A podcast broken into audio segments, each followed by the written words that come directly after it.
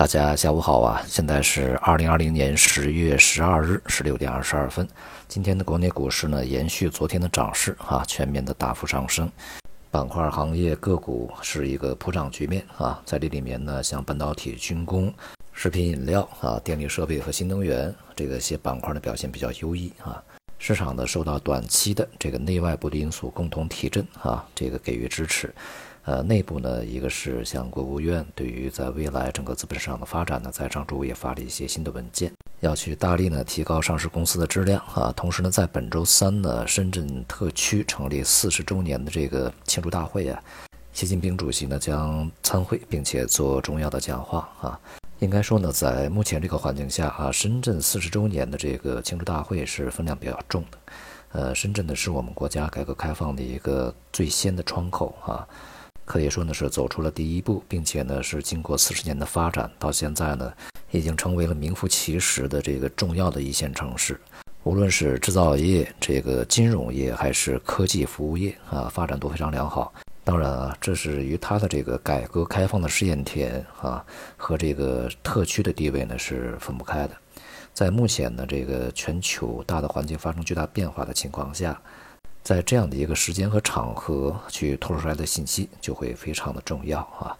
其中的两个关键词啊，一个就是改革，另外一个就是开放。对于这两个大的方向的表述啊，在这次会议上面是非常重要的。当然，这个市场的反应呢，也是对这次庆祝大会啊有所期待啊。来自于外部的支持呢，就是在隔夜的欧美市场啊，继续表现比较强劲。当前的这个外部市场呢，正在走出在之前的这个不确定性交易啊，就是对于这个大选呢，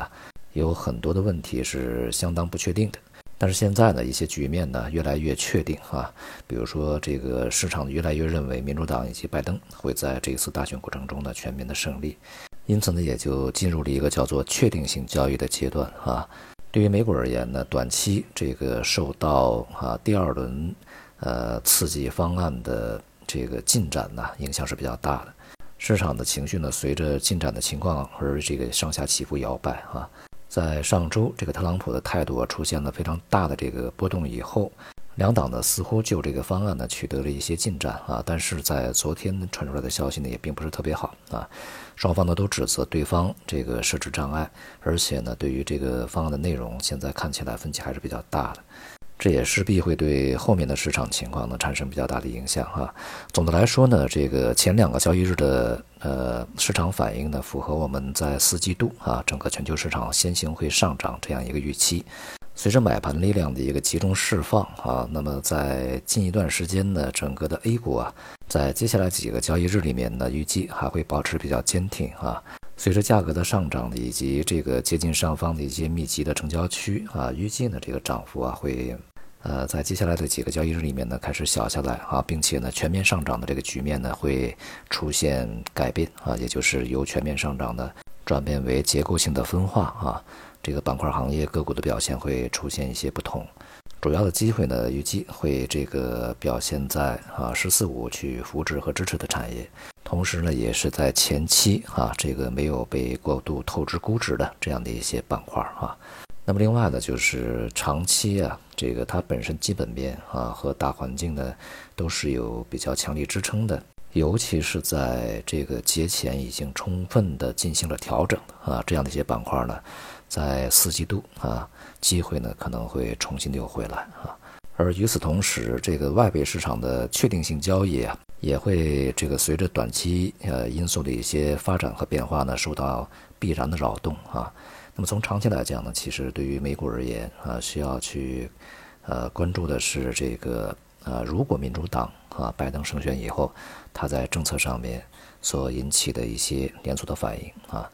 包括像这个赤字啊啊、税收啊啊，以及呃像这个市场，比如说利率啊、通胀啊这方面去辐射所产生的一些连锁的反应和影响。这是一个长期的大的方向啊，因此呢，这个市场呢处在一个中期的确定性交易和短期的不断扰动以及长期因素的逐步的消化建立的过程中。那么在接下来呢，对于这个股市的交易啊，节奏可以放得慢一些啊。近段时间以来呢，这个大宗商品表现也是比较坚挺啊，个别的品种的涨势也是比较可观的。